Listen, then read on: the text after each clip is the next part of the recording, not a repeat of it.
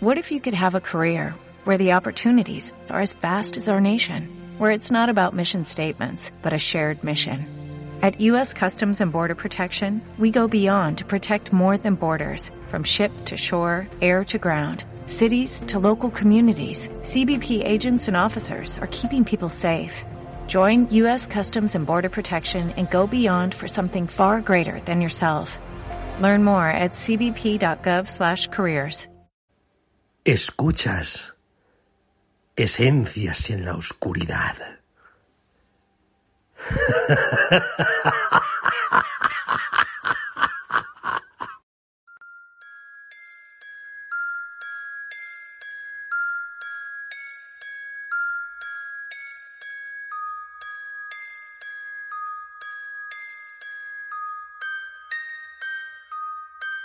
Ahora que anochece, todo parece diferente. Lo extraño y lo inexplicable se abren paso de muchas formas, todas ellas diferentes, pero conjugadas en una sola palabra, misterio en estado puro.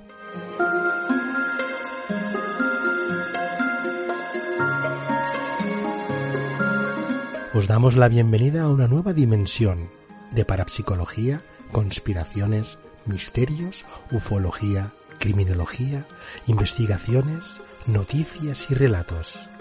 Espacios de lo más interesantes que podréis disfrutar con carácter quincenal, en las voces experimentadas cargadas de verdad y profesionalidad. Disiparemos vuestros prejuicios y alimentaremos vuestra curiosidad desde un punto de vista poco común, donde lo más importante es el afecto que nos une.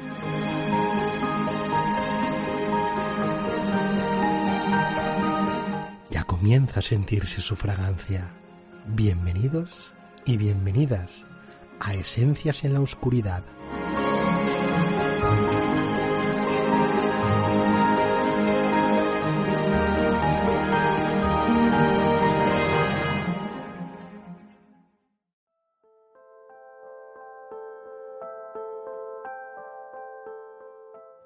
En griego, lengua del conocimiento y la sabiduría, criminología se dice en climatología, de en clima, crimen y logos.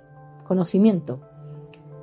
Solo conociendo las causas desde sus más antiguos, sus más íntimos y ocultos antecedentes y hasta sus más terribles consecuencias, podrá la criminología lograr sus objetivos, evitar los actos criminales. En esta sección trataremos el crimen desde múltiples puntos de vista, desde diversas ciencias y desde sus protagonistas, con especial atención a los siempre grandes olvidados, que son las víctimas. Toma parte de esta tarea, únete a nuestro equipo Epsilon.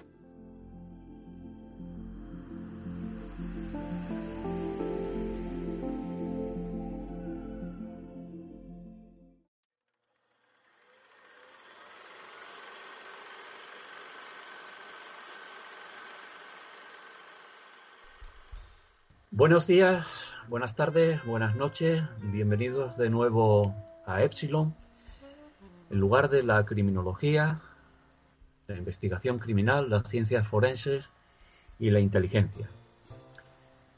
Para hoy tenemos un programa muy, muy, muy especial. Muy especial por dos motivos. Uno es porque contamos con la presencia de una excelente criminóloga, psicóloga y antropóloga. Contamos con Itziar. Y contamos también con un excelente criminólogo, investigador de lo oculto, pero en una faceta muy especial. Contamos con Manuel Carballal. Manuel Carballal lleva más de 20 años, bueno, cerca de, de 35-40 años debe llevar en el mundo del oculto, pero especializado en lo que se denomina criminalidad esotérica. Como, como Manuel Carballal intervino como asesor en la película de Robert De Niro Luces Rojas, precisamente su argumento era desmontar un, un presunto vidente y Manuel Carballal se ha labrado una reputación denunciando estafas, denunciando falsos videntes, denunciando la criminalidad. Y eh, ¿qué fue lo que más te gustó de, la entrevista que vamos a escuchar a continuación? Bueno, primeramente, eh, muchísimas gracias. Buenos días, buenas tardes, buenas noches. Muchas gracias. Es para mí un honor participar en este maravilloso podcast y en esta entrevista eh, que, bueno, esta entrevista que hemos estrenado con Manuel Carballal, uno de los grandes entre los grandes. Eh, mm, leí mucho sobre él antes de, antes de tener el, honor de entrevistarle. Y bueno, eh, mm, lo que más me impresionó fueron los cuadernos de campo, ya que yo pensé que sería una serie de relatos sobre diferentes, eh, diferentes historias, no, pero no, es, su impronta personal, es todo lo que él ha vivido, es todo lo que él ha hecho de, durante toda su vida. Es realmente increíble eh, leer y, escuchar eh, cómo se ha jugado el pellejo, literalmente, por realizar investigaciones eh, sin medios. Y cómo ha llegado a conclusiones y cómo ha llegado a averiguar cosas que, que, bueno, que nadie en España yo creo que, que sabe en estos momentos tanto, tanto como él, sobre diferentes temas, ¿no? Porque abarca todos los temas, desde los ovnis, extraterrestres, sectas satánicas, eh, eh, todos, todos los temas que podamos imaginar. Mira, yo hay, hay dos detalles que de siempre me han llamado la atención de, de Manu, que son, por un lado, la claridad de exposición, habla muy clarito, y por otro lado, no solamente habla muy clarito, sino que habla sabiendo lo que dice. Tú sabes, en el mundo del misterio, en el mundo de la investigación criminal, en, el en nuestro mundo incluso de la, de la criminología, de la psicología forense, nos estamos encontrando con auténticos kamikazes que van desde hacerte sentencias de telediario a hacerte análisis de, sentencias, y me estoy acordando ahora mismo de, los debates en, la manada, de, la sentencia de la manada, que en 10 minutos fueron capaces de leerse 300 y pico folios que tenía la sentencia, o son capaces de, inferir solamente con, eh, con escuchar una noticia de televisión que, un determinada, que una determinada persona ya es culpable, es imputable y es sentenciable por un determinado presunto crimen. Sí. Y creo que Manu, Manu, eh, allá donde se ha metido a investigar, sabe de lo que de lo que está hablando y no tiene pelos en la lengua. No, ninguno. Lo vamos a ver eh, en la entrevista, vamos. si, se tiene que llevar a alguien o algo por delante, no digo más, no voy a adelantar nada, se lo lleva sin ningún miedo, sin ningún temor. Ahí. Tú ¿Destacarías de Manu alguna, alguna virtud más, aparte de estas dos que te he dicho? Mm, la persistencia. Nunca, siempre desde pequeño él comenta que, le han atraído estos temas y que, engañaba a los tres o cuatro chavalillos del barrio para, para hacer sus investigaciones y ahí sigue.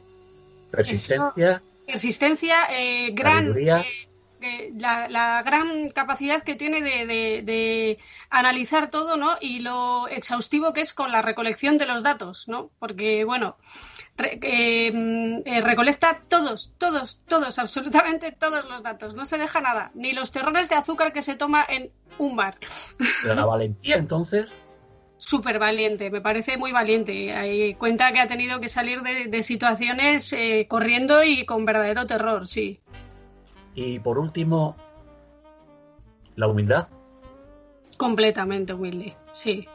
sí. Es un tío, es un tío, una persona a la que, joder, yo por edad no lo puedo adoptar, pero casi lo adoptaría como hijo, ¿no?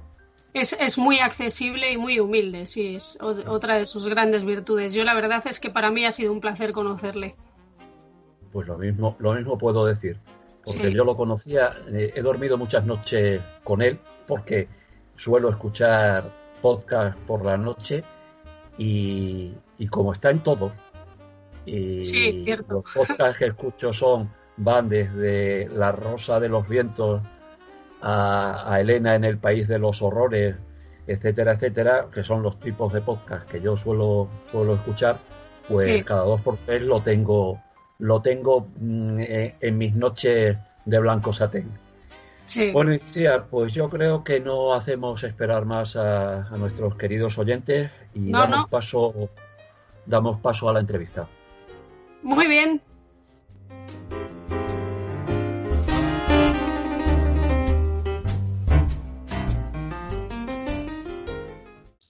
Bueno, Manu, eh, en tu libro defines a, a Castañeda como antropólogo, brujo, espía y profeta.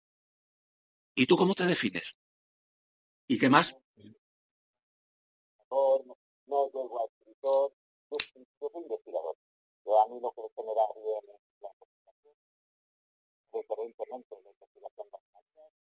y yo la única como investigador. Y Sabes que nuestro podcast se llama Esencias en la Oscuridad.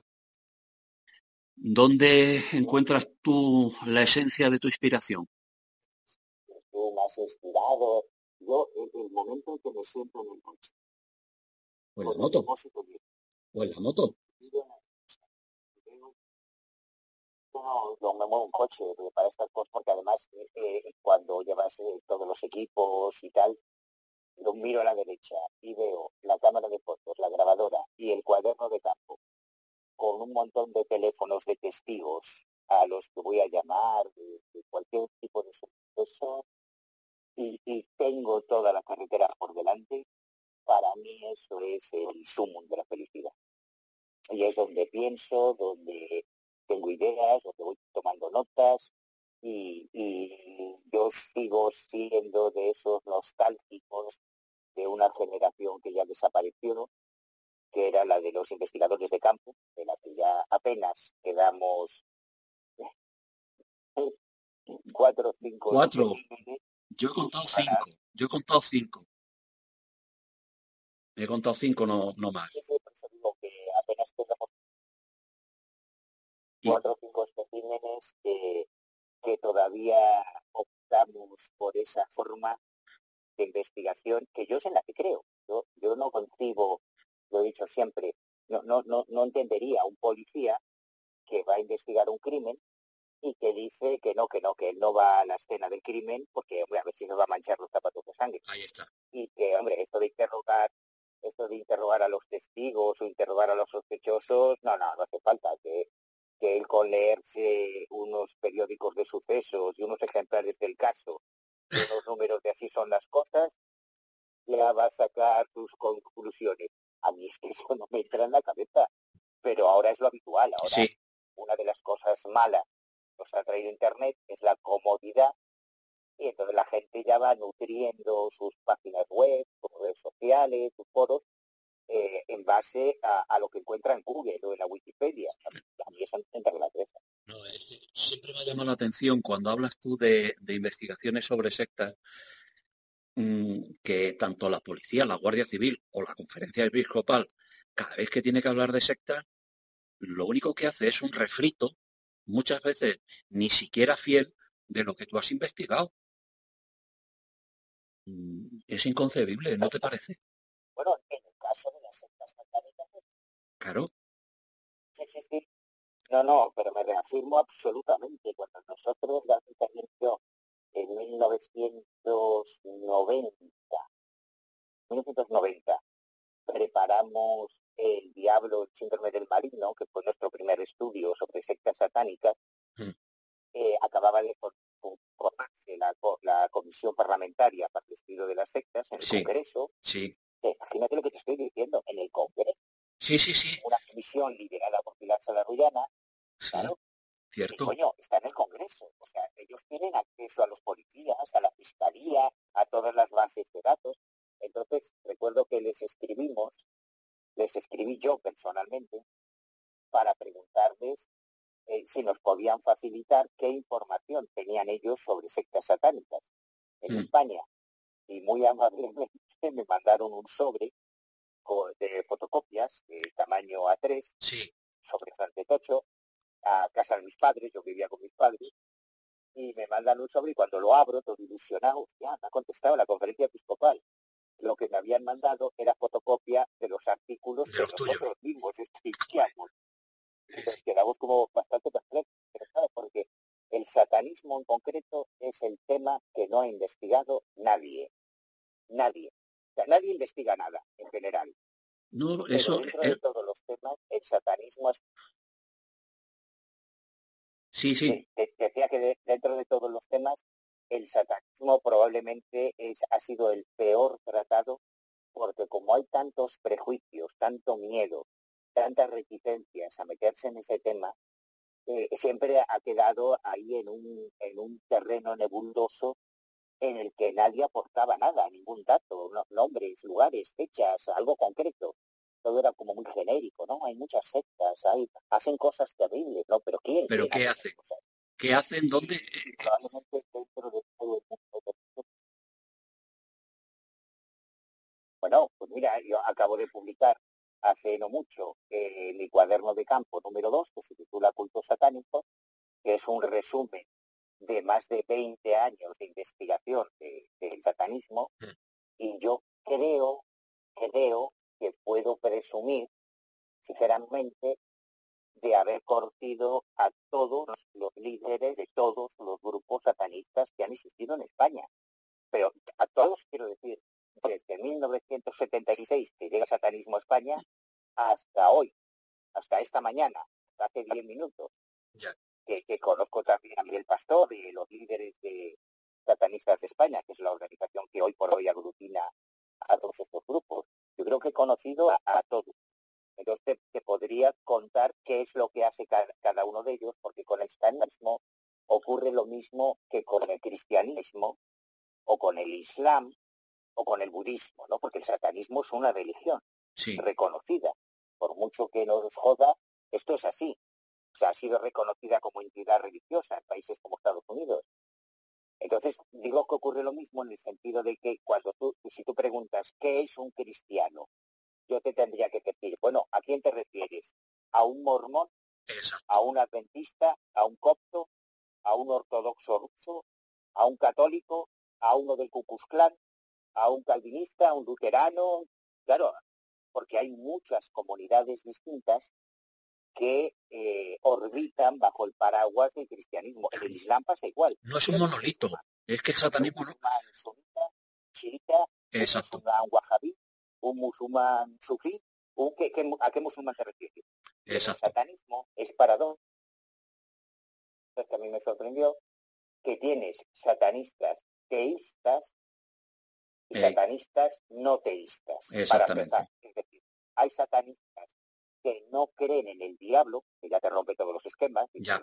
que mierda satanista eres no crees en el diablo. Bueno, también hay cristianos ateos. Hay cristianos ateos pues que hacen su Dios a su imagen y semejanza. Absolutamente, absolutamente. Y eso tú lo sabes bien. Bueno, precisamente yo con, con Pilar Salarrullana tengo también una historia. De, estando en el seminario, tenía que hacer un trabajo sobre sectas destructivas e hice lo mismo que tú. Lo que pasa es que a mí lo que me mandaron fue información de los, de los niños de Dios, de, los Hare Krishna y no, no recuerdo de qué otra secta más. Y me mandaron también un sobre, que estoy hablando del año 84, que serían los principios de la comisión, y me mandaron un sobre también con, fotocopias de interview, con fotocopias de cambio 16, con fotocopias de periódicos, pero mm, investigación como tal, la comisión no había encargado ninguna. Lo único que hacían era repartir, repartir tu investigación, repartir lo que había investigado interview, que en este caso era, era bastante, era lo que más nutría el sobre, y mandar información, mandar fotocopias de, de cambio 16. Bueno, y yo creo que seguimos igual. Mira, a propósito, has hablado del segundo, del volumen 2 de Cuaderno de Campo. En Misterios en Viernes mm, mm, te decían, decían de ti que tienes, que hablas así porque tienes los conceptos muy claros. En las investigaciones que tú has hecho hasta hoy, ¿hay algo que te haya hecho dudar de tus creencias, de tus convicciones, de, las ideas que tenías sobre determinada sobre determinado asunto, como por ejemplo el satanismo, eh, como por ejemplo algo que creo que también te llamó mucho, te marcó mucho, que fue tu visita a Haití. ¿Lo tienes todo claro desde entonces o hay algo que te haya hecho dudar? No, no, eh, a ver, eh, yo creo que, ya lo dijo Darwin, somos especies que evolucionan. Yo comencé como católico apostólico romano, igual que tú. Por la gracia de Dios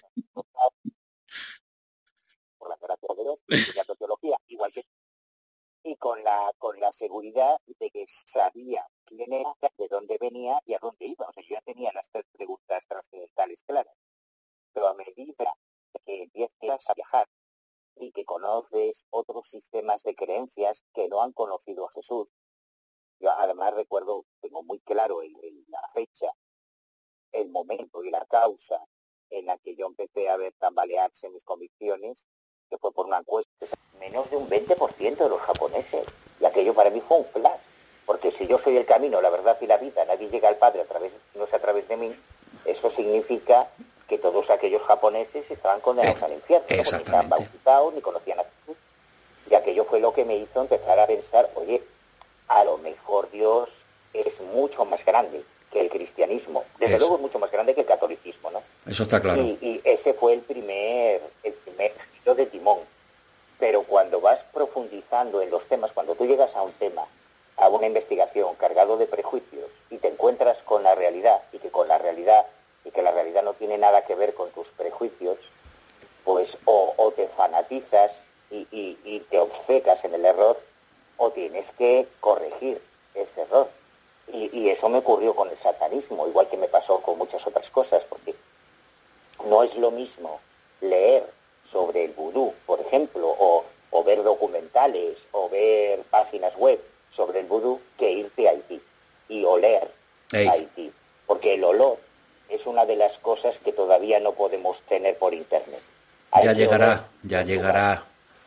Sí, sí, no, te decía que una cosa, para mí es que cambia radicalmente el tener una información por fuentes abiertas o tener la información sobre el terreno. Ver a la gente, tocar a la gente, oler a la gente, escuchar a la gente, participar en esas ceremonias, conocer de lo que estás hablando. Y entonces te das cuenta de que en la mayoría de los casos todo lo que has leído pues tiene poco que ver con la realidad. Yo, yo creo que siempre es mejor pisar, gastar suela, pisar el terreno para, para hacerte tu propia opinión de las cosas. Y como en tu doble condición de criminólogo y teólogo, porque esa formación no la vamos a perder nunca, creamos o no creamos, eh, para ti el crimen, ¿a qué huele? ¿Cuál es el aroma del crimen? ¿Huele, ¿Huele a azufre del infierno? O como yo particularmente considero, es mucho más mundano, mucho más pegado a la tierra y, se combina con una serie de, factores como pueden ser los educativos, los, los ambientales, los fisiológicos, los hormonales. ¿A qué huele el crimen? Tú que lo has palpado, tú que lo has investigado. No, yo lo tengo claro. Yo no he encontrado ningún demonio imputado por un delito, ni ningún extraterrestre encausado por una cuestión delincuencial, ni ningún eh, Yeti o ningún Bigfoot eh, acusado de homicidio. Los, los crímenes, las violaciones, los asesinatos los cometemos seres humanos. ¿no?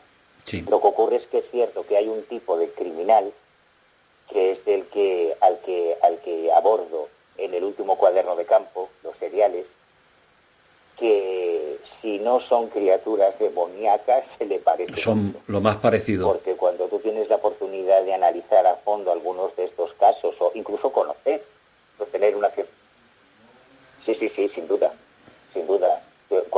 A ver, yo, yo no concibo que pueda existir en ningún tratado de demonología medieval un demonio más malvado que un personaje como Albert Fish o como Andrei Chikatilo, por ejemplo, o como Noprienko. O sea, que son personas que durante años, durante años, muchos años, violaron, torturaron y mataron a docenas y docenas y docenas y docenas y docenas Cientos. de niños, de niñas, de mujeres. Entonces, eh, cuando tú tienes acceso a las diligencias, a las actuaciones policiales, a las sentencias judiciales, hostia, ah, yo no soy capaz de concebir nada más malvado y más perverso que algunos seres humanos. ¿Y, y no crees que se está o que se intenta cambiar cambiar a ese Dios que llenaba que llenaba toda nuestra vida a ese Dios o incluso a ese contradios que puede ser el, el diablo se le, se le intenta sustituir por, por algo que joder, es que me estoy acordando ahora que has citado que ha citado a, a, a y que ha citado a Albert Fish Joder, y hablando de olores, me he acordado de, un caso que, que, el olor tuvo que ser brutal. Es el caso de Pioz. ¿Te acuerdas que en, el juicio al, asesino, a Patrick Nogueira, eh, se le intentó mm, se le intentó aplicar la eximente parcial o, o considerarlo inimputable por una supuesta malformación que había tenido a consecuencia de... Que sí, que me parece que como, como abogado defensor es muy lícito el recurrir a cualquier, a cualquier argucia, a cualquier, a cualquier recurso para intentar liberar a tu, a tu cliente de, la cárcel, ¿no? Pero no crees que se está intentando hacer un dios ficticio por ahí o un diablo ficticio a ciertas a ciertos trastornos mentales que no son más que eso, son trastornos mentales, pero no tienen nada de, no tienen nada de sobrenatural y, se les pero se les pretende dar esa condición. ¿A qué, olía, ¿A qué tenía que oler aquel caso Pioz, que estuvo un mes, aquellos cuatro cuerpos, de, dos de, niños pequeños? yo... Es que hay algo que no, e, e, esos seriales yo no los termino de, concebir. Y que se intente dar un carácter sobrenatural a algo que es tremendamente mundano y tremendamente mm, terrenal, ¿no te parece a ti? ¿No, no coincide, coincides conmigo? Yo entiendo, a ver, que un abogado tiene que hacer su trabajo, ¿no? Y a un abogado le pagan por defender. Es un poco lo, lo, que pasa cuando, cuando a ti te contratan para hacer una pericia. Tú cuando haces una pericia, tú trabajas para una parte para la fiscalía, o sea, para la acusación o para la defensa. Y claro, a ti lo que te encargan es una, un trabajo, un informe que defienda los argumentos que va a utilizar la fiscalía o que va a utilizar la, abogacía, ¿no? que va a utilizar la defensa.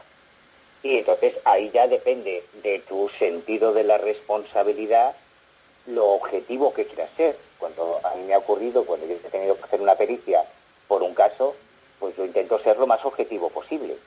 Pero entiendo que los abogados, sobre todo los abogados veteranos, lo que intentan es por todos los medios ganar el juicio. Que ya esta expresión de ganar no tiene mucho que ver con la justicia. Se trata de que un abogado o un fiscal, cuanto más éxitos acumula, más prestigio tiene su bufete o tiene su firma o tiene su nombre, ¿no? Mm. no, no sé hasta qué punto en todos los casos les importa mucho la, la verdad, los hechos objetivos. Eso es lo que tiene que, que decidir el juez cuando, cuando dicta sentencia o el tribunal. Pero eh, eh, y es lógico que tanto la, la, tanto la enajenación mental como eximente o como atenuante es la última base que tienen para conseguir esculpar a su defendido. Ya yo no soy psiquiatra, yo no estoy capacitado para valorar eh, hasta qué punto una persona por un trastorno mental puede asesinar a cuatro personas, entre ellas a varios niños. a mí no me entra en la cabeza que nadie pueda matar a un niño. Y con ese grado de crueldad. Que, quiera hacer un, ejercicio de imaginación, claro, pero cuando tú te encuentras, yo te, soy totalmente sincero, ¿eh? yo me he encontrado algún caso, uno, solo uno, en que todo mi pragmatismo y todo mi escepticismo, la verdad es que se tambaleó, que fue el caso del asesinato de Rosy González, la niña de Almansa, a la que tu propia madre, a una niña de nueve añitos, le arranca los intestinos por la vagina con las manos. Sí, que accediste además, accediste al sumario, ¿no? un violador en serie. Que pudiste acceder al sumario, me parece, te he oído en algún podcast. No, que acceder al a la investigación de la Guardia Civil. las fotos de, sí, sí, del aventamiento de cadáver, o sea, del cuerpo, vamos, de los intestinos de la niña en el suelo, sí, sí. que le arrancó su madre. Pero es que además localizamos a la madre, porque la madre, tanto la madre como las tías, ahí se beneficiaron de la eximente, eximente, no tenuante, de la enajenación mental y nunca entraron en prisión y al cabo de un año estaban en la calle. Fíjate. Y cuando la localizamos otra vez, yo te tengo que reconocer que aquella madre estaba destruida, porque aquella madre sabía lo que le había hecho a su hija. Entonces yo no sé si existe lo sobrenatural, yo no sé si existen fuerzas ocultas, preternaturales, no tengo ni puta idea. Pero si en algún caso que yo me haya encontrado, yo he llegado a dudar de que eso pudiese llegar a existir, fue en ese caso. Porque tú puedes entender que un bretón, no, entender nunca, ¿no? Pero bueno, concibes que hay una, casuística delincuencial, que, es la criminalidad en el seno familiar, que son que es la violencia de género, que son los parricidios, que puede ser por una causa de celos, por una causa de envidias, por hacerle daño a, la otra persona de la pareja, casos como el de José Bretón, que llega a asar a sus hijos en una parrilla. Bueno, pues porque es un hijo de puta, sin más historias, ¿no? Pero que una madre que la parió le arranque los intestinos a su hija con las manos. Sí. O sea, es que a mí no me entra en la cabeza, yo no, yo no me he encontrado con nada parecido. Y, y en este tiempo de, pandemia, te voy a poner un, cuadro, estamos en un tiempo de pandemia que nos ha, nos ha dado un, revolcón a nuestra sociedad increíble. Tenemos una crisis demográfica en Europa que creo que, que es de unas dimensiones históricas nos, estamos, nos vamos a enfrentar a una crisis económica sin, sin, antecedentes eh, en toda la historia. Tenemos mm, ahí en el sur eh, la amenaza del extremismo, el, extremismo radical de la yihad. Si no existe, si no existe, como yo creo que no existe, ese, mm, esa figura demoníaca, esa figura del mal en estado puro, igual que no existe la del, la del bien en estado puro, nos estamos, nos vamos a enfrentar, crees tú, a una tormenta perfecta con todos estos ingredientes que te he citado, la yihad, la pandemia, la crisis demográfica, la crisis económica. ¿Estamos en, la, en las puertas de una tormenta perfecta del mal? Verdad que es verdad que nunca había pasado nada parecido, nunca nos, hemos enfrentado a muchas pandemias a lo largo de la historia y a muchas crisis sanitarias, pero no como esta. Esta es la primera vez que algo ocurre a nivel de todo el planeta, sin distinción de razas, de credos, sin distinción de fronteras. Esto nos afecta a todos.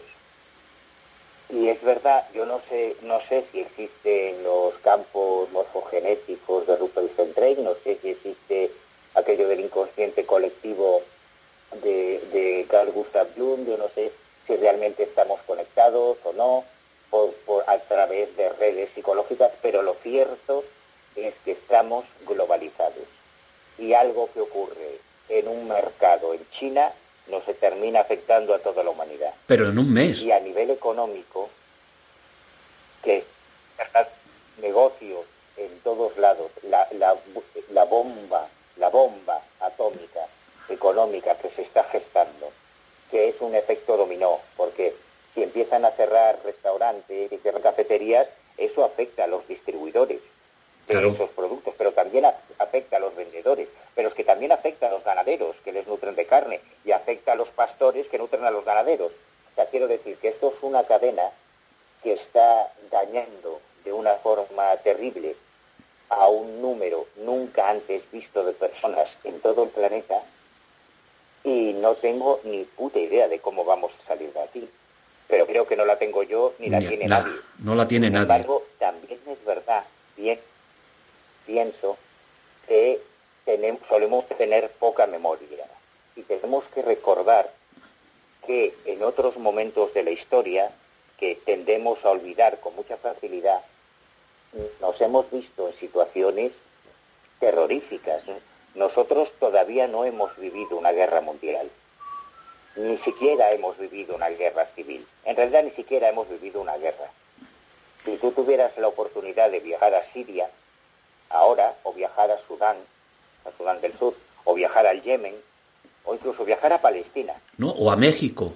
para ellos todo esto, eh, o a México, por Que mira lo- te has enterado de lo último. multiplica por mil.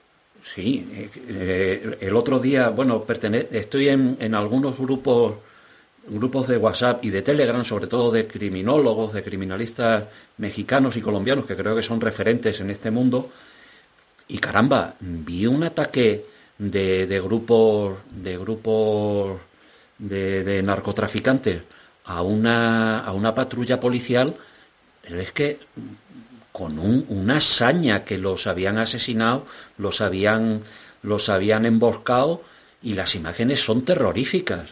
O sea, eso es otra guerra que tenemos, que tienen ahí de otra naturaleza distinta a la que puede haber en la que tú citas de Siria o de Palestina. Pero estamos rodeados y los tenemos a, a ocho horas. No, no te creas que están diferentes. Sí, además ellos son judio-cristianos occidentales blancos, nos toca más cerca, ¿no? Exacto. Lo que ocurre es que esto ha pasado siempre. Mira, a mí la semana pasada me mandaron unas imágenes de estas revueltas que hubo en varias prisiones de Ecuador, que habían sido grabadas por los mismos presos con teléfonos móviles, para que yo las analizase y evaluase si había si podría haber ahí eh, restos de, de ritualidad, de, de una componente relacionada con el pensamiento mágico. Y yo hacía años que no, vi- no veía una barbaridad tan brutal. O sea, yo he tenido que ver alguna autopsia, cuando, sabes, cuando estudiamos criminología, que medicina legal a veces te llevan a ver alguna autopsia, y esto era algo parecido pero en vivo, porque lo que yo veía en esas imágenes grabada con un móvil que me mandan es como eh, entre los mismos presos que pertenecían a cárteles mexicanos precisamente diferentes, le abrían el corazón a uno de los presos, le o sea, le abrían el pecho, le arrancaban el corazón, todavía latiendo, y se reían mirando a cámara mientras lo hacían.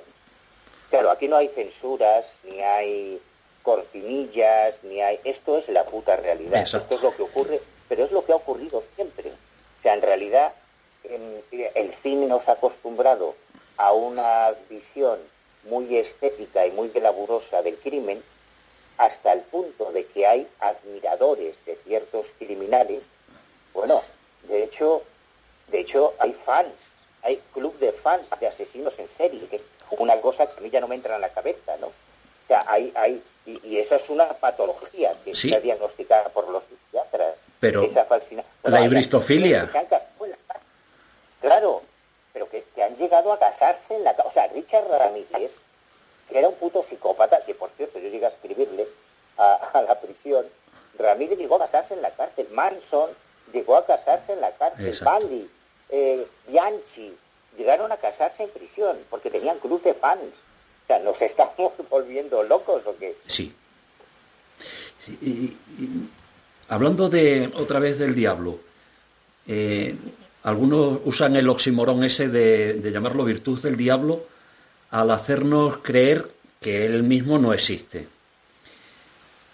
Eh, el negacionismo son de alguna manera o pueden ser profetas de ese diablo que dice que no existe. Con el negacionismo te refieres a los del coronavirus.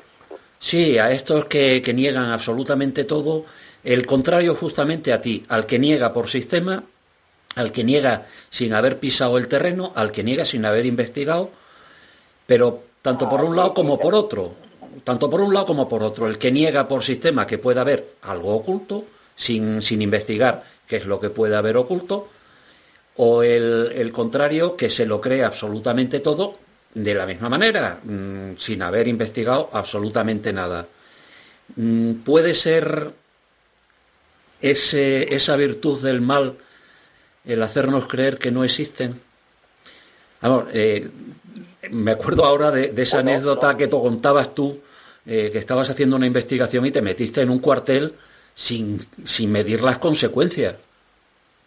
Eh, sí, bueno, eso, lo he hecho más de una vez. Por eso, pero voy al lado contrario, a esos negacionistas por sistema que niegan o la existencia o niegan la no existencia, pero sin haber movido, sin haberse movido de, delante de su ordenador, a esos negacionistas de Twitter, a esos, a esos juristas, juristas de tertulia, son, de alguna manera pueden ser eh, fruto de esa virtud del mal que nos hace creer que no existen.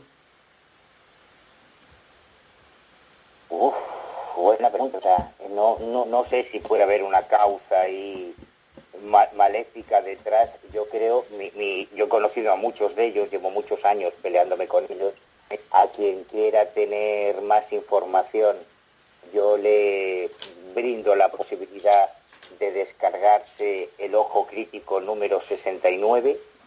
El Ojo Crítico es una revista que yo vengo publicando gratis desde 1992. O sea, el año que viene se cumplen 30 30 años. Te cuento, te cuento un secreto.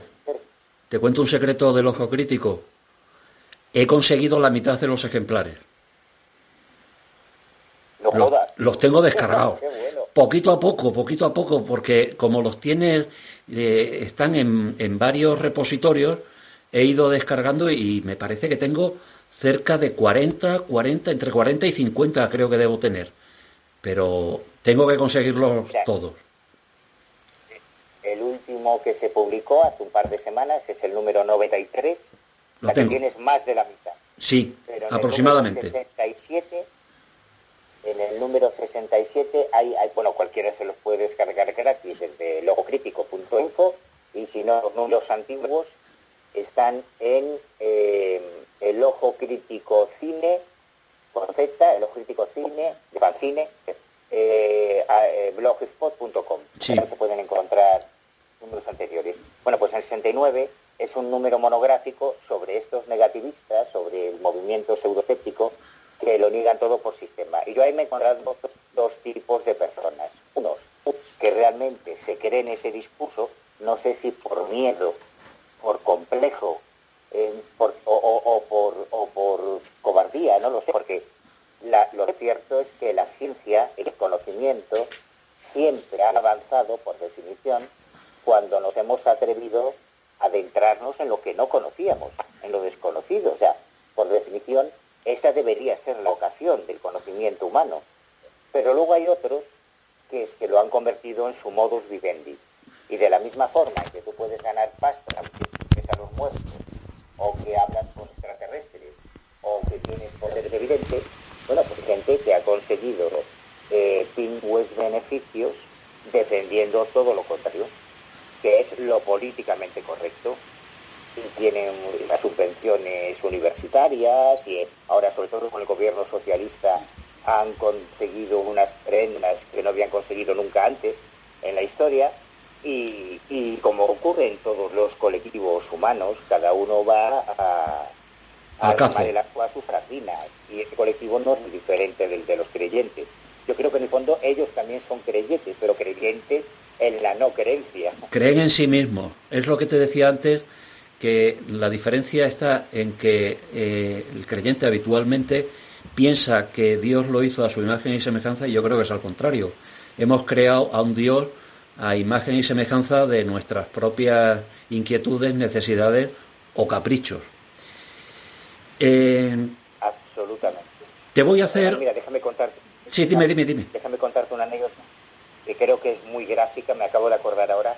Yo recuerdo un viaje a, Malawi, que es un país muy pequeñito, que está en el suroeste de África, muy, muy tranquilo, muy, con muy poco turismo, o sea que mantiene muy bien sus tradiciones. Y, recuerdo dos anécdotas que me dejaron muy alucinado y fue encontrar, yo iba con una ONG que se llama Ayuda en Acción a visitar los proyectos de, desarrollo integral y, y, hablando con los sacerdotes, con los misioneros, con los pastores en las iglesias, me quedé alucinado de encontrarme unos cuadernillos que distribuían en África, en, Malawi, eh, los misioneros para atraer a las misiones a los nativos, en los que Jesús, Jesús de Nazaret, aparecía como de raza negra. Bueno. Como un negro. Claro, y cuando yo les preguntaba, pues, vamos a ver, a ver, que Jesús podía ser un poco morenito porque era palestino, pero hombre, negro, negro, no. Claro, es que es la manera de acercar más el mensaje eh, apostólico a, los indígenas. Y ya lo que me alucinó, y, lo conservo, me, traje uno de esos cuadernillos, eran unos, una especie de libritos sobre ovnis, ovnis en África, en que los extraterrestres eran negros. Joder. Que me parece maravilloso. Bueno. O sea, que eso que dices de que eh, el hombre hace a Dios a su, a su imagen y semejanza, absolutamente, absolutamente, siempre ha sido así. Oye, te planteo, te voy a plantear un juego. Em, ¿Conoces la película del revés? Es de dibujos animados, de Disney. La verdad es que veo muy poquito cine, no, me, da la vida. Pues te la recomiendo, te la recomiendo porque es una película que mm, habla de, de, los cinco sentimientos, de las cinco emociones básicas que tenemos y bueno, cuenta la historia de una niña que se enfrenta, que empieza a enfrentarse a esas emociones. Hay cinco personajes, uno para cada sentimiento básico, que son la ira, que lo ponen de color rojo, el miedo, que lo ponen de color, un personaje de color violeta, el asco o vergüenza, que lo ponen de color verde, la tristeza, que la pintan de color azul, y la alegría, que es el único personaje que se parece a una persona normal, que tiene cara, cara blanquita, que tiene un vestidito verde y que tiene el pelo de color azul. El juego es el siguiente. Te voy a dar 10 nombres. Y tú me tienes que decir qué emoción, qué emoción te, te llega cuando yo te digo ese nombre. El juego Mm, permite poner dos emociones y permite también, evidentemente, pasar palabra. ¿Empezamos? Muy bien. Venga, vamos fuerte. Aramis Fuster. Eh, lástima, mucha lástima. Verde. De vergüenza. Eh, sí, no, no, sí. ¿Tengo que decir un color o la emoción? Bueno, la emoción, el color, ya sabes, ira rojo, miedo violeta, asco, vergüenza de color verde, tristeza color azul y multicolor, la alegría. El segundo nombre, Javier Sierra. amistad eh, desde siempre. Eh, no, recuerdo qué color tengo que poner. El, de la alegría. Ah, el multi. Alegría.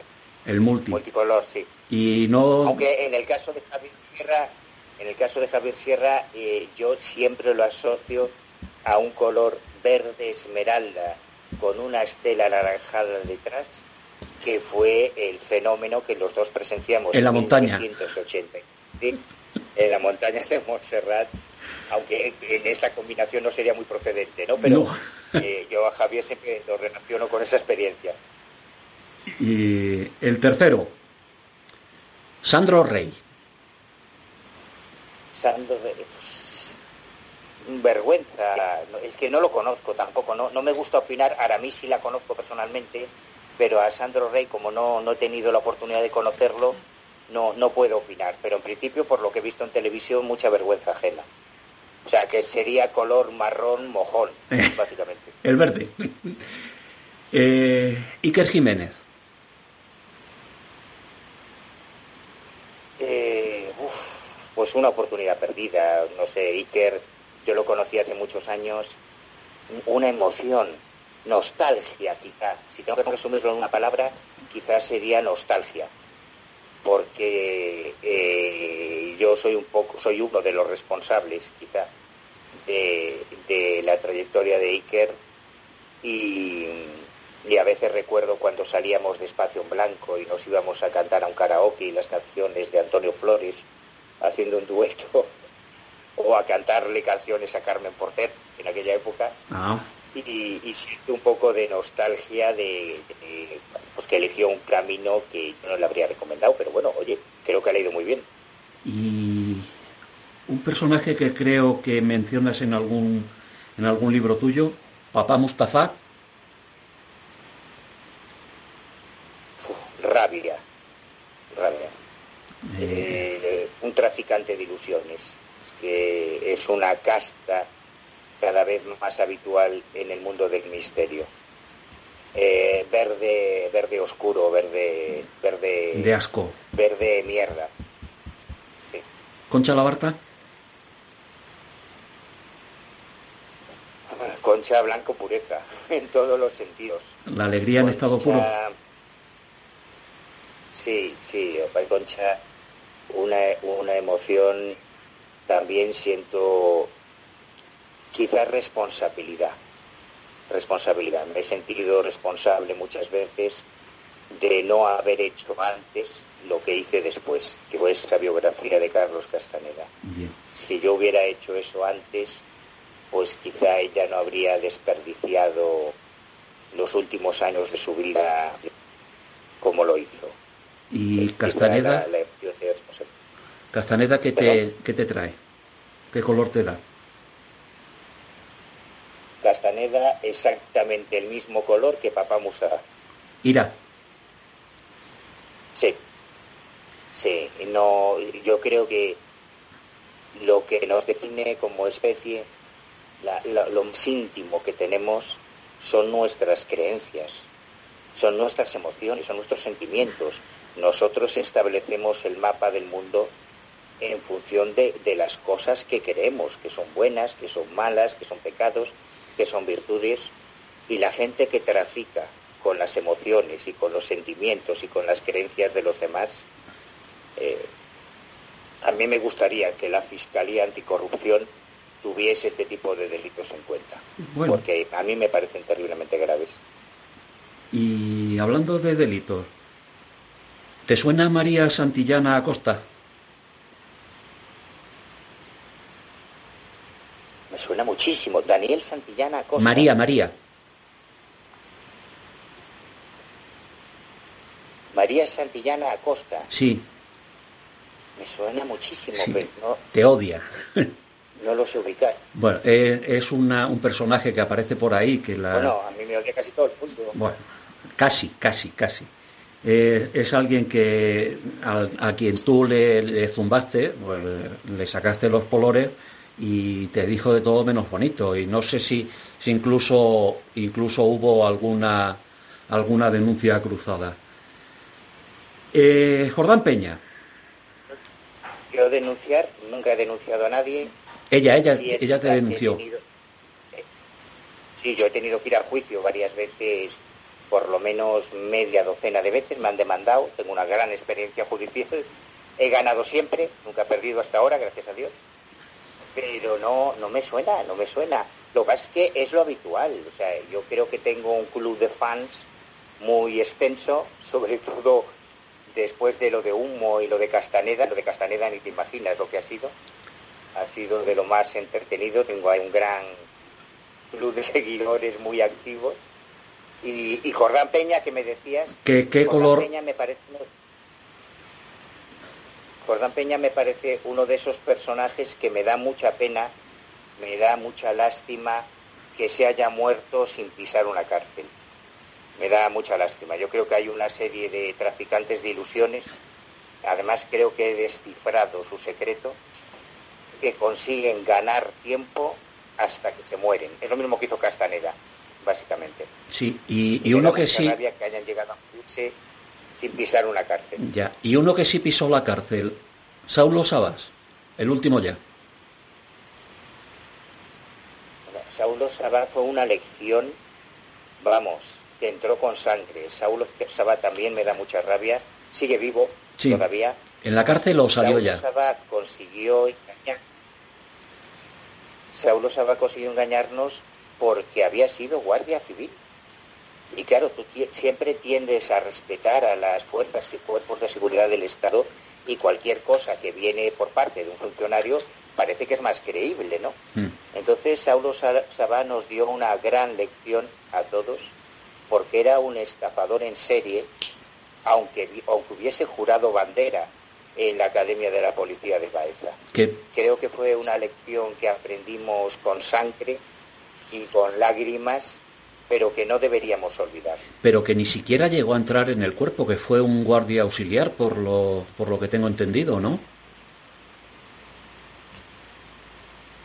Eso es la versión light, porque él llegó a mostrarnos, tanto a José Bizarro como a mí, nóminas de, de, que había estado cobrando unos meses hasta que tuvo el accidente, tuvo un accidente de tráfico muy grave, que es lo que le hizo construir su historia como híbrido, como ser. Además fue muy inteligente como montó toda aquella historia, lo hizo de una forma muy hábil porque utilizó un caso eh, ovni real de los que estaban recogidos en los expedientes del Ejército del Aire.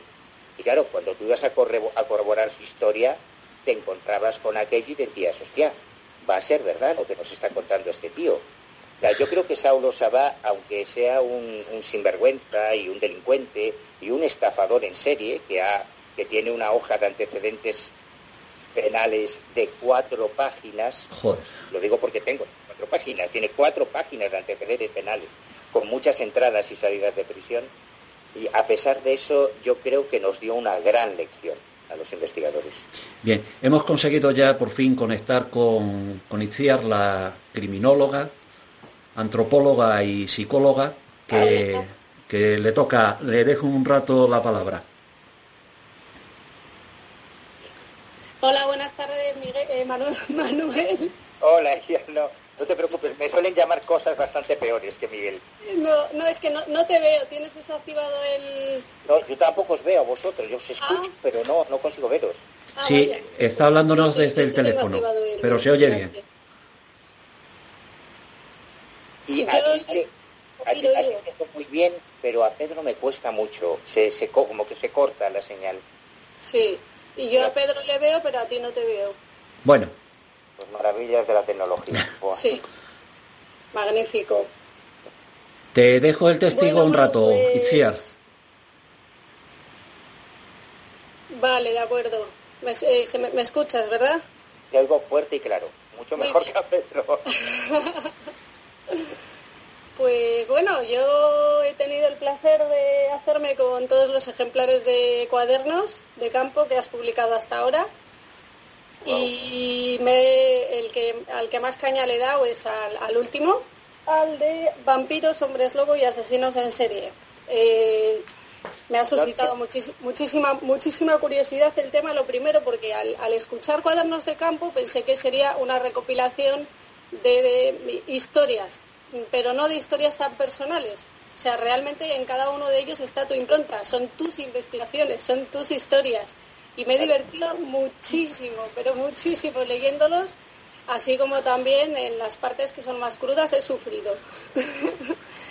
y bueno, pues el 7, que es por el que empecé, que es el último, el que ha salido a la venta hace poco, en febrero, si no recuerdo mal, pues una de las preguntas que, me surgió al empezar a leerlo es eh, de todos los vampiros eh, en la mitología y reales que ha habido, es si tú piensas que se podría atribuir al vampirismo una causa psicológica o un problema, médico, mm, eh, como la rabia, por ejemplo, o, o que va más allá, que son seres que son la verdadera encarnación del mal. ¿Tú qué piensas?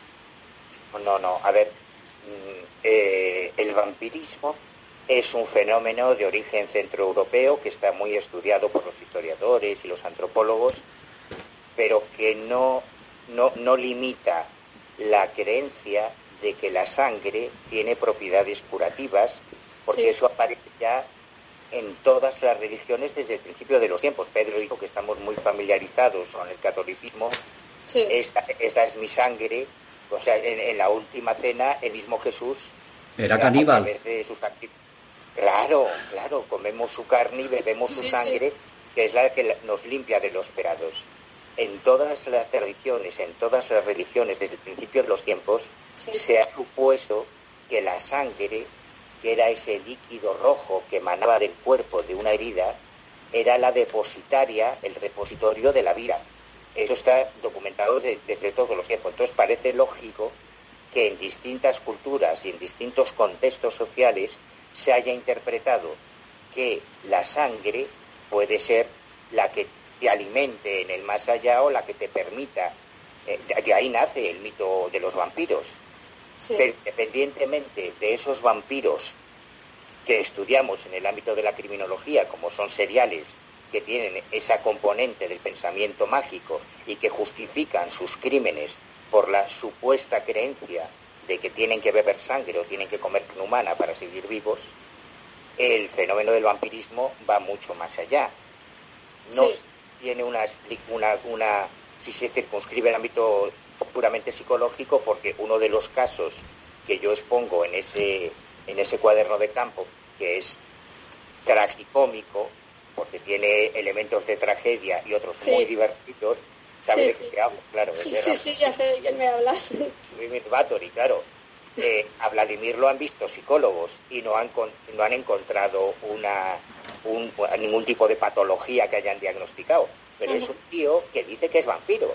Sí, que se comporta como un vampiro, que vive como un vampiro, que bebe sangre como un vampiro, que le encanta dormir en un ataúd, que pasea por los cementerios y que se cree la reencarnación de eh, Vladimir II de Voivod, eh, un príncipe voivoda de, de Valaquia. Sí, sí. Entonces, ¿eso es un trastorno mental? Bueno, pues no lo sé. Hay gente que se cree otras cosas mm, bastante más absurdas, no lo sé, no lo sé pero desde a nosotros desde el ámbito criminológico evidentemente quienes nos interesan quienes nos preocupan y nos ocupan son quienes cometen delitos eso es y eso no se limita a los que se creen vampiros también incluye a los que se creen cazadores de vampiros sí los Van Helsing, ¿no? exactamente de los que hablas sí es lo que te decía. ves, una misma creencia o una misma superstición puede convertirse en un factor criminógeno desde ambos lados. Lo que hablábamos antes, Manu, cuando te decía yo, los negacionistas, que son esa virtud, esa virtud del demonio de hacernos creer que no existe. Exacto, tanto por un lado como por otro. Eh, una pregunta hablando ahora de, hablando ahora, ahora que estáis hablando de, vampiros. En tu biografía, Manu, hemos visto unas anécdotas, unos acontecimientos y unas experiencias que a mí, en algún caso, y creo que a Itziar, le llegan a encoger el alma. Cuando hablas de Haití, se te encoge el cuerpo de una manera mala. Eh, ¿A qué teme Manu Carballal? pues ahora voy a quedar como un chulo de playa, porque temer, yo creo que le he perdido ya un poco el respeto a todo. Bueno, pero al dolor, quizá pues, te, daría, una respuesta así genérica a la enfermedad, a una enfermedad chunga, pero fuera de eso, eh, en, el cuaderno de campo número 2, que es muy biográfico, sí, sí. Yo ahí cuento cómo engañé a, un grupo de amiguetes de, mi barrio, de niños, todos menores, de 14, 15, 16 años, para meternos en estas cosas, hacer psicofonías y tal, pero es que éramos ya un poquito radicales de, entrada. Y mientras otra gente se iba a hacer psicofonías a, a, casas abandonadas, nosotros tomábamos al asalto la sede de una secta satánica a las 5 de la mañana. Y te encontraste con la cruz invertida. Claro, claro. En, el cuaderno pues cuento cómo me voy a, hacer guardia a un cementerio, a esperar a que se vayan los enterradores, y a quedarme solo en el cementerio esperando a que venga el vampiro que habían visto los testigos. Que yo sé que esto puede sonar muy peliculero, pero joder, es que es la puñetera verdad, es que esto ocurrió así. Bueno. Luego cuando me meto con los pilotos, como ya ningún piloto quería hablar conmigo, pues me hago paracaidista y me pongo a tirarme de aviones. Entonces, Pues aunque no temas, aunque no temas a nada, eh, ¿en qué situación has llegado a pensar de esta no salgo? en muchas, en muchas. Mira, Haití es el país más heavy. Veo que a ti te gusta Haití, ya me lo has sacado varias veces. Sí. Haití es el país más duro que yo he conocido y he conocido muchos países. He, he tenido la suerte de poder viajar mucho y yo no he visto nada parecido a Haití. La miseria, la indigencia radical que ves en Haití no la ves en y la desesperación que ves en Haití, que eso también influye en su sistema de creencias. Por eso el vudú solo existe en Haití. El vudú no existe en Cuba, ni en Brasil, ni siquiera, ni siquiera en África, porque el vudú es un sincretismo. En África existe el animismo, existen las religiones tradicionales africanas, no el sincretismo con otros cultos, con otras religiones eh, como el cristianismo, el budismo, que se ve en Haití. Y en Haití yo recuerdo experiencias que pensaba que no iba a salir de ahí. En Haití, en uno de los viajes, en el primer viaje, yo recuerdo una anécdota.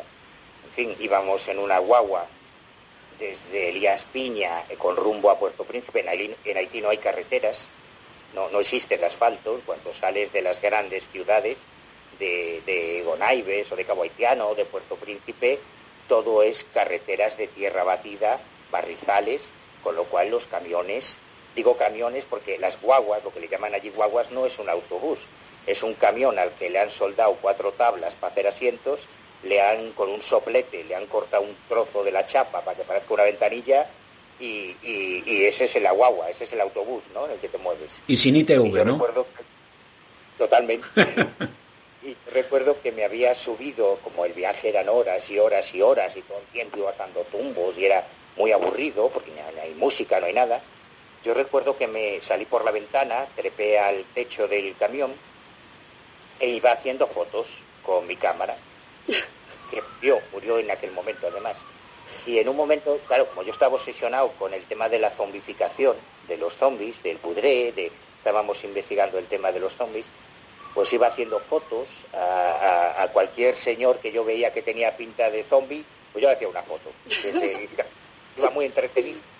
Y una rama, eh, eh, una rama baja, yo no la vi porque estaba mirando por la cámara, me llevó por delante, como yo estaba en el tejado del autobús, y te prometo que fue algo milagroso. Yo todavía hoy no me explico porque me pegó tal hostia la, la rama que yo di una vuelta en el aire, salí por detrás del camión y no sé cómo conseguí echar una mano y agarrarme al tejado, porque el camión no paró, el camión seguía. No, no, Iba claro.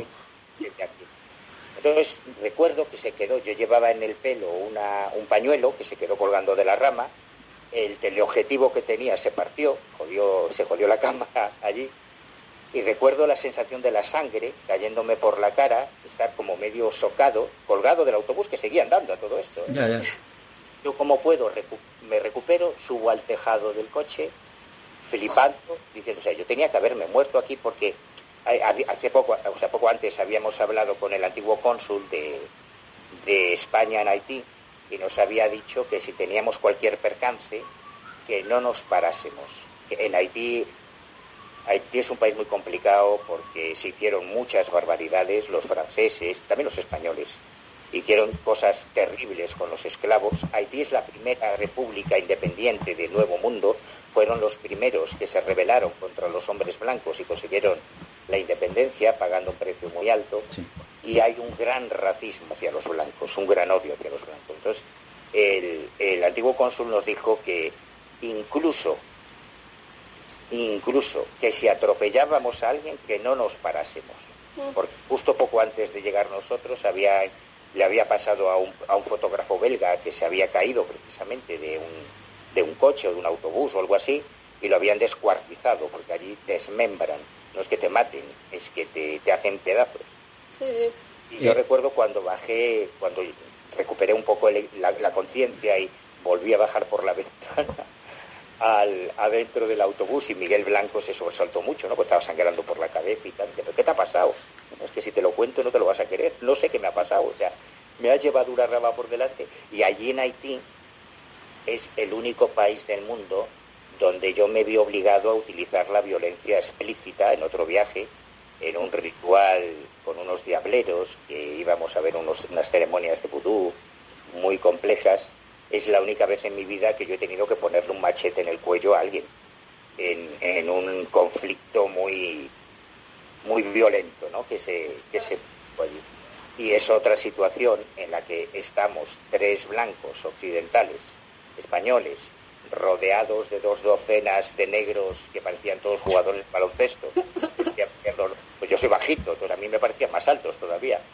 Y fue una, una de esas situaciones que piensas, bueno, aquí se acabó ya. Este es mi fin. pues, eh, con lo que dice, yo creo que queda contestada mm, la última pregunta que te iba a hacer antes de darle paso de nuevo a Itziar. Eh, la pregunta era que a quién tenemos que tener más miedo, si a lo misterioso o al vecino de enfrente. Está claro que al vecino de enfrente, ¿no? Aunque el vecino de enfrente esté a 5.000 kilómetros en Haití, que es real. Siempre. Siempre. Cuando tú ves los documentales que se suelen hacer cada vez que detienen a un serial que ha matado, descuartizado y violado a docenas de personas, a lo, Chikatilo era un abuelo entrañable. Sí. Chikatilo. Chikatilo tenía un hijo y una hija, tenía nietos, era profesor de escuela, un tío malísimo. Albert Fish, era encantador, o sea, hasta los padres le dejaban a sus hijas para que se las llevase a los cumpleaños y a las fiestas. O sea, cuando tú ves en cualquier informativo de televisión se descubre un, asesino serial o un violador en serie, ¿qué dicen los vecinos? No, pues era un tío muy normal, que se ha encantado. Si a mí me ayudaba a subir la bolsa de la compra y bajaba el perrito que tenía a pasear, encantador. A mí me dan mucho más miedo los humanos que ninguna cosa sobrenatural, te lo prometo. Sí, la, historia de Chikatilo es, bueno, yo ya la conocía desde hacía muchísimo tiempo, la reviví al, volver, a leer eh, Asesinos del Más Allá, que por cierto está contada estupendamente, y, ostras, recordar todo, todo aquello que hizo, la verdad es que esa noche tuve pesadillas, ¿eh? me, puso, me puso los pelos de punta y eso que ya conocía la, historia de, la bestia de, Rostov. No, no quiero ser malo, pero yo en alguna ocasión he dicho que con este libro en concreto, yo te garantizo que te vas a morir de risa y que luego vas a tener pesadillas y si no te devuelvo el dinero. No, no me, lo, no me lo devuelvas porque en mi caso ya se ha cumplido, ya te lo he dicho, o sea, me he muerto de la risa, pero ha habido noches en ciertas partes que, he tenido pesadillas, esto es verdad. Gati, no me obsesioné mucho, Gati, porque yo Me, me impliqué mucho, o sea, le dediqué mucho tiempo, mucho, mucho tiempo, mucho dinero al tema de Roma Santa, a Manuel Blanco Roma Santa, mi paisano, al hombre lobo de Y cuando me encontré con la historia de Chikatilo me parecían muy similares, ¿no? que había muchos paralelismos, entonces quise hacer una comparativa entre Santa y Chikatilo y me obsesioné mucho también con, con el tema de Chikatilo, que me parece, hay quien dice que el mayor asesino, que el, que el peor ha sido Fish, yo creo que Chikatilo puso listo muy alto. Va a ser difícil que alguien pueda superar la crueldad. Eso es gratuito además, porque no era necesario. Y yo, el Chikatilo puso listo muy alto. Sí, yo no me atrevo a reproducir eh, partes del libro aquí, el lector que quiera que se lo compre y lo lea, pero realmente hay partes muy explícitas que describen cómo, cómo cometía los crímenes. Y sí, es para, para plantearse dónde, dónde está la verdadera esencia del mal. En estos sujetos o, a ver, en fin hablando, hablando del mal y de las defensas que tenemos contra él. Mira, eh, Manu, en la sección mm, del podcast Esencia, que yo la llamo Epsilon, luego te contaré por qué, trato de, usar un método dialéctico para enfrentar eh, esas prácticas mm, de investigación policial, enfrentar la realidad con lo que nos, con lo que nos presenta la, ficción, las series, el CSI, el Mentes Criminales y demás. Eh, intento desmontar esos tópicos cinematográficos que nos han llevado e intento desmontar también o intento presentar esa mala praxis que se ha producido en, la policía con la realidad actual que está rodeada de, avances científicos, de reformas legislativas, etcétera. Después de todos los años que llevas colaborando tú con la, policía, la Guardia Civil, las policías autonómicas, mm, te voy a hacer dos preguntas primero. ¿Crees que tenemos, a pesar de lo que se, a pesar de lo que se presenta en esas series de televisión, crees que tenemos unos cuerpos policiales que le pueden poner la mano en el hombro a cuerpos reputados como pueden ser el FBI, los cuerpos policiales alemanes, el, Scotland Yard. Tenemos una de las mejores policías del mundo. ¿Estamos seguros con nuestra policía? Bueno, escuchantes, hasta aquí la primera parte de la entrevista a Manuel Carballal. Eh, en el próximo episodio, en el próximo episodio de Esencias, podréis escuchar la segunda.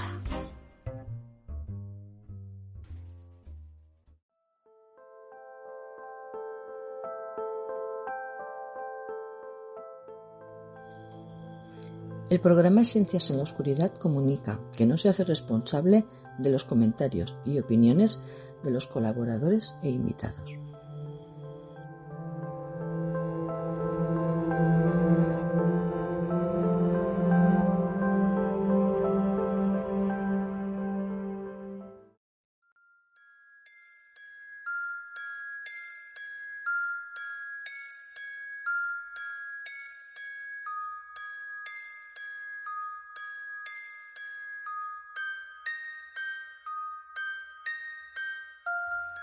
Amanece, que no es poco. El misterio en estado puro se disipa, igual que su fragancia. Hasta la próxima ocasión. Hemos disfrutado como niños de esta nueva dimensión, de esta nueva forma de entender el mundo que nos rodea. Lo comprensible y lo incomprensible se han conjugado a la perfección en este grupo, separado por la geografía y unido por el cariño.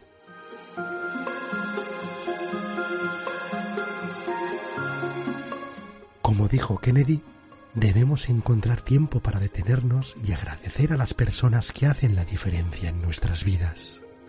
Esos sois vosotros y vosotras, oyentes de Esencias en la Oscuridad.